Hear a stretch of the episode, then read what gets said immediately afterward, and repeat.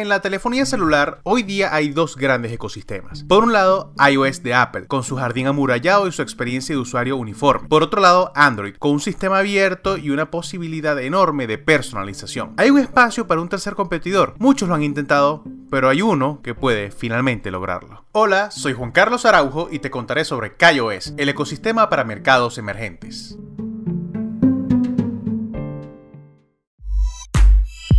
Paradigma hoy, ciencia, tecnología y mucho más. Cómo todo se conecta y afecta la vida del usuario común, gente como tú y como yo.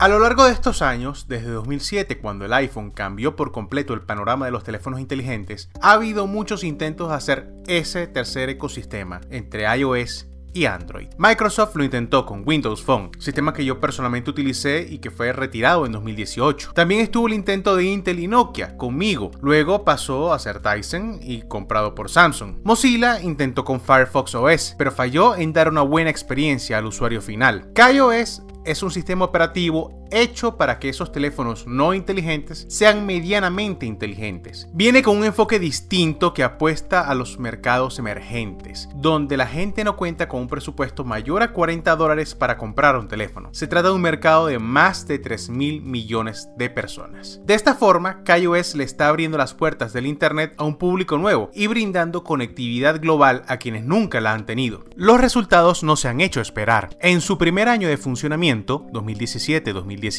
pasaron de 0 a 80 millones de dispositivos activados y superaron a iOS como el segundo ecosistema más popular en la India con 15% de mercado en la telefonía celular. Todavía bastante lejos de Android, por mucho el ecosistema más popular, pero para el primer año de funcionamiento es un resultado fenomenal.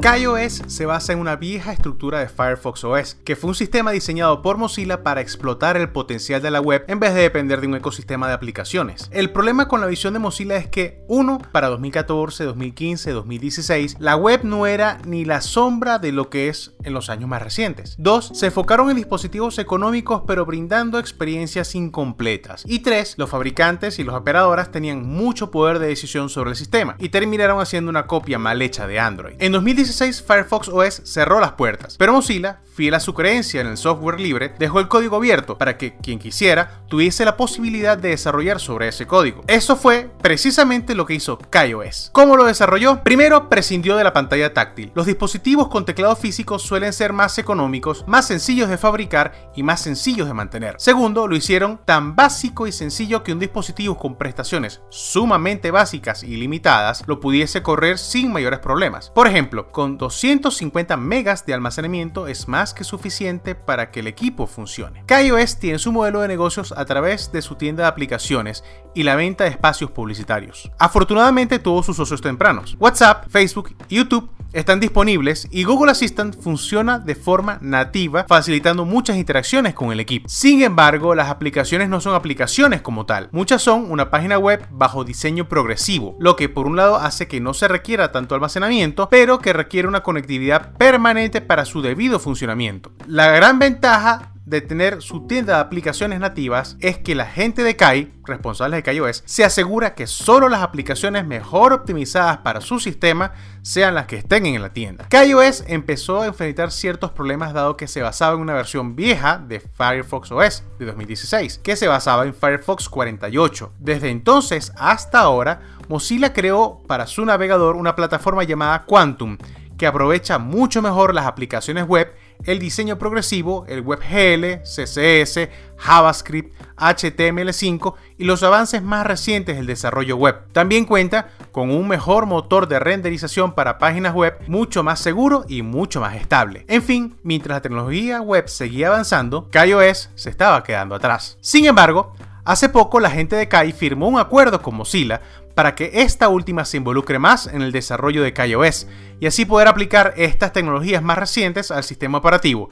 Así que, de cierta forma, el sueño de Firefox OS sigue vivo en KaiOS. Por otra parte, el dato curioso, en 2019 Google invirtió cerca de 22 millones de dólares en KaiOS. Parece contradictorio, pues este sistema es un potencial competidor de Android. Sin embargo, esta inversión va en sintonía con las estrategias de Google, pues dado que no les conviene eliminarlo como competencia, como pasó con Windows Phone, la empresa de Mountain View aprovecha esta plataforma para impulsar sus servicios, como Gmail, Google Maps, especialmente Google Assistant. Si la idea es brindar el Internet y la conectividad a los próximos 3 mil millones de personas y que Google tenga una tajada del mercado, no se ve como mal negocio después de todo.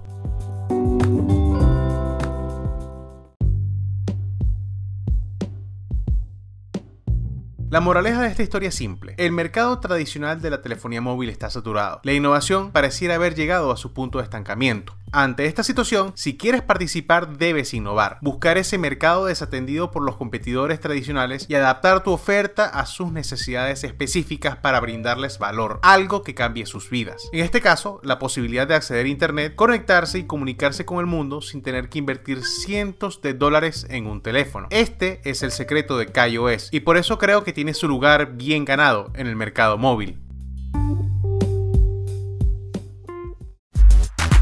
Y eso fue todo por esta entrega. Si te gustó lo que escuchaste, compártelo con tus amigos y suscríbete a este podcast. Si quieres saber más de ciencia, tecnología y mucho más, síguenos en arroba paradigma hoy. Soy Juan Carlos Araujo y nos escuchamos en una próxima oportunidad. Chao.